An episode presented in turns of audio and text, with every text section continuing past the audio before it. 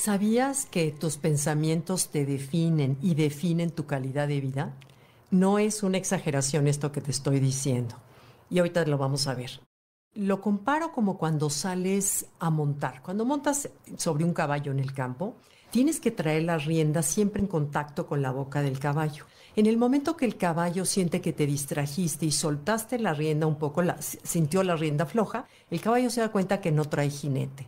Y en ese momento él empieza a comer pasto, empieza a irse por donde quiera. El caballo siempre tiene que sentir que trae jinete, entonces tienes que tener siempre las riendas al contacto. La mente funciona igual.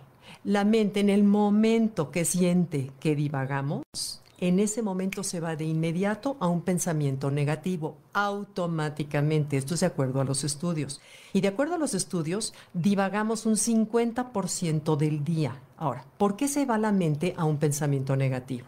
Porque la chamba principal del cerebro es cuidar nuestra sobrevivencia.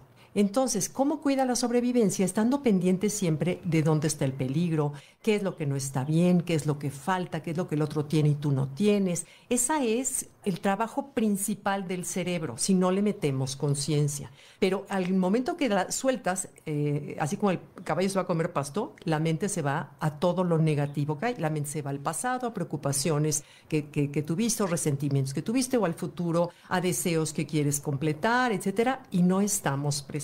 ¿Eso que nos da?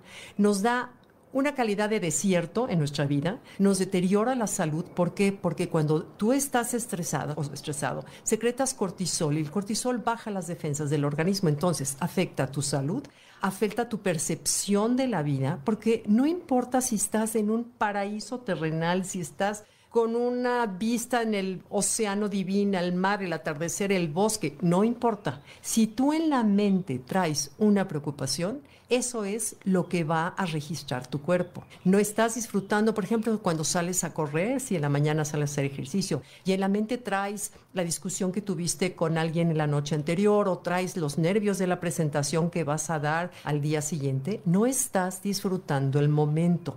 Estás sufriendo mientras estás haciendo algo que debería proporcionarte placidez. Entonces, cuando ahí es que la mente ya se fue solita, pero lo malo, lo malo de cuando permitimos que la mente se vaya sola donde quiera, es que crea territorio familiar, crea, se habitúa, crea un hábito y entonces cada vez le es más fácil a la mente irse por carreteras que no son las que quisiéramos que vaya. Entonces, como con el caballo, tenemos que estar súper pendiente de a dónde vas, quieto, y le jalas la rienda a estar presente. Es decir, si sales a correr, te concentras en el camino, te concentras en la sensación de tus piernas, te concentras en respirar, te concentras en la belleza del donde estés, del aire, del árbol, del cielo, siempre habrá cielo. Entonces, bueno, si estás fuera del gimnasio, ¿no? Pero es no permitir que la mente haga lo que se le dé la gana, idéntico como lo hacemos con un caballo. Porque el pensamiento causa, y eso es lo que ojalá un día llegáramos a entender. Fíjense, por ejemplo, para que alguien diseñe este celular, o para que alguien haya diseñado este termo, o este abridor de cortinas eléctrico que tengo aquí, alguien lo tuvo que pensar. Entonces, ese pensamiento causó una forma, pero el pensamiento también causa una sensación y causa un actuar.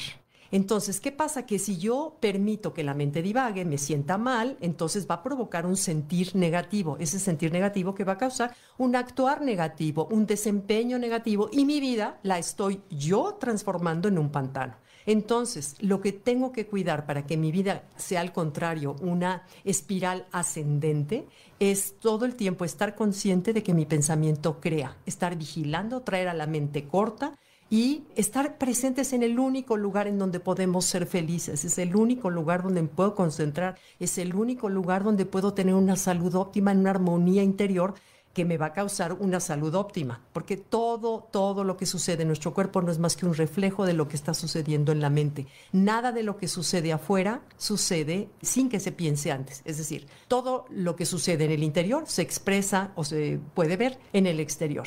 Y eso incluye nuestra salud. Así que, bueno, el mensaje de esta semana es vigila tus pensamientos, vigila, no la dejes que se vaya y poco a poco, si ya está habituada, la regresarás a que sienta que trae jinete. ¿Ok? Gracias. Gracias, los leo. Bye.